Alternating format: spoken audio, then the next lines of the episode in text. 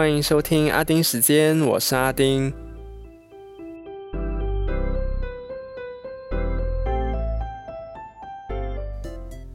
Today is a very special episode of Adin's Time。既然是我录 Podcast 满一年的日子，所以这集呢就来一点不一样的东西吧。那现在就先来说我打第二季的情况吧。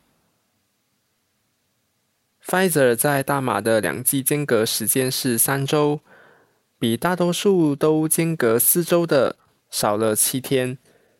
那在十三号呢，我就照着时间表去打了第二剂。因为上次我是去登门接种的，所以这次还是在登门接种的通道。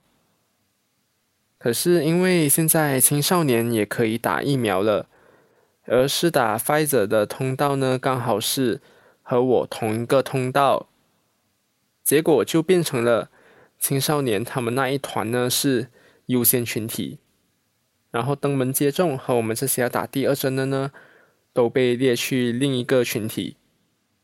所以我到了那里，我和其他人呢都是要在外面等待，就等里面的人没那么多，才会被叫进去继续等。而青少年他们则是不用像我们这样在外面等，直接就可以进去了。所以里面也被划分为两个区域。青少年那边呢，基本上都是空荡荡的，然后我们这边呢，则是很多人。那我在外面大概等了二十分钟才进去。其实让我不解的是，因为进到去里面呢是另一轮的等待，如果是没接种过的，就要填同意书，然后要准备身份证等等。那如果你是要打第二针的，就只是要带着上次拿到的疫苗卡就可以了。可是派号码牌的时候呢，是一起派的，并没有分你是打第几针。那我记得我进去等待的时候呢，有八十多个人排在我前面，然后那时的我呢，开始有点想上厕所，就觉得膀胱好像有尿。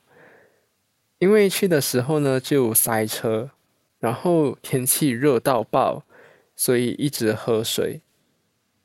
结果厕所是在外面，我也就不敢贸贸然跑出去。那我自己也是觉得不急，虽然是有感啦，但可以等。可是，在面等的时候，我又心想：哎呦，八十多个人在我前面呢，我到底要不要去上？可是等到我那边思考到来要不要去上的时候呢，号码其实过蛮快的，就大概等了二十分钟还是十五分钟这样就到我了。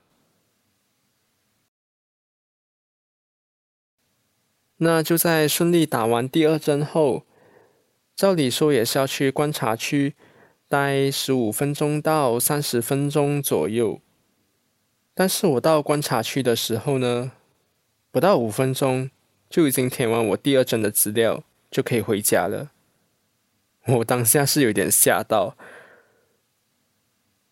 然后我一开始在外面等的时候，就有看到对面出口有人在派赠品。那时候我还看到，唯一，赠品还蛮多一下的，所以可能我出来的时候呢，也有我的份。结果等我出来的时候，人去楼空啊，所以这次第二针呢是没拿到赠品。不过没关系啦，我第一季的时候呢就有拿过了，所以呀，我知足啦。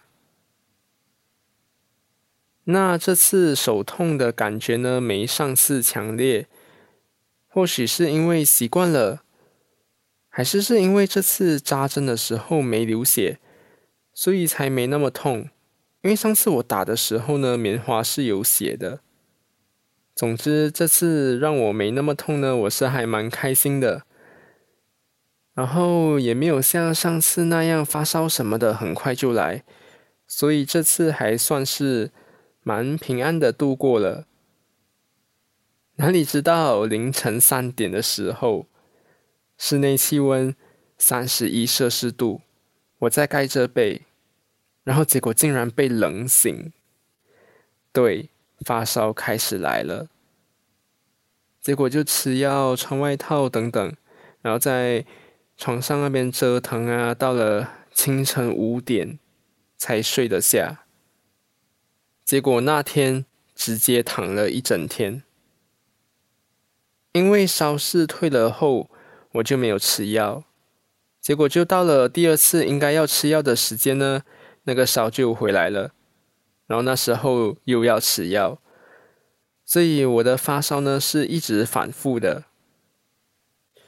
我记得第一季的时候我是吃了两颗，然后这次呢我是吃了四五颗。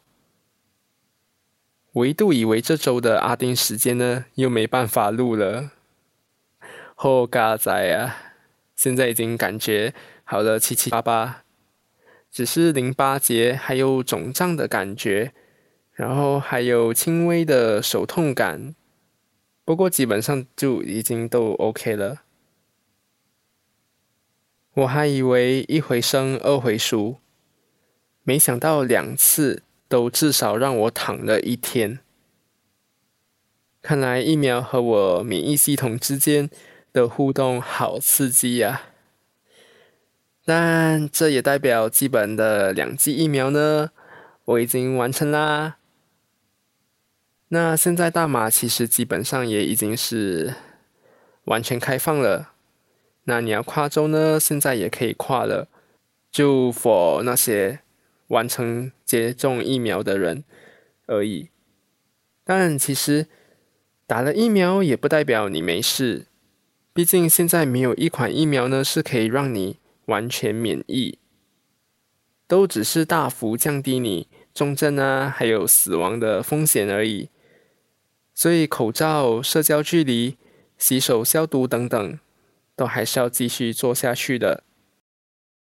那我也有在脸书和 IG 都有发布了摘自首相演讲内容的 TRIIS 措施，就大家可以去参考和分享给其他人知道哦。好了，那就休息一下吧。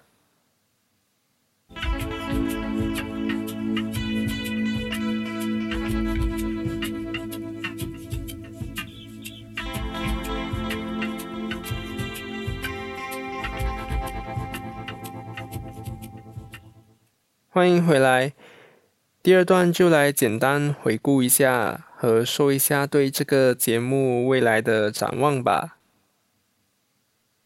那首先呢，一定会有人想要问，为什么当初会开这个 podcast？那其实我是因为毕业后要照顾生病的妈妈，所以就没找工。然后结果后来呢，要找工的时候就遇上了 COVID-19。所以就变成这样了，加上爸妈也老了，所以就留在家里照顾他们，也就没有再次离乡背景去我修读的领域的集中点去找工作。所以找没有想要的工作，然后有一天呢，就在 YouTube 看到眼球中央电视台的眼肉牙，就上了网红 No Filter 吧。然后就发现，哎，有 podcast 这个东西的存在，然后就，嗯，变成现在这个样子啦。不过最近我刚刚有说嘛，就开始开放了，所以看到是有工了啦，所以都是有在找工。所以如果在新山有媒体相关的工作的话呢，记得找我哦。那我就来说一下为什么我开这个 podcast 来做什么。其实一开始呢，也是想像百灵果他们这样，就是做国际新闻啊，然后讲那些干话什么之类的。但是我一个人，然后从头做到尾，所以背后的工作量呢是大到不是我一个人可以承担的。所以后来呢，就想像台通那样，就是变成有说一些我想说的新闻，然后再说一下我所经历的人事物，所以其实就变成比较像敏迪选读那样的感觉吧。那其实我一边做 podcast 一边找工作呢，也算是在记录自己看见的人事物，就以后还可以时不时回顾一下，就好像写日记那样。那最后呢，就来说一下对这个节目有什么打算。那我是想说。等我有赚到钱后，就有资金可以去买麦克那些器材，就可以邀请我想邀请的人来聊天。毕竟到现在呢，我都还是在用我的电话录音，拍垮了。那我也是希望呢，有机会的话就可以摆脱一周更新一集，就可以增加次数，但都是要有钱和人力来分担啊，所以。各位金主们，可以对我砸钱哦！你要拿钱打我的脸也是可以的，反正我很缺钱。好啦，今天就说到这里，就非常感谢你一年来的收听。那我们下个星期见，拜拜。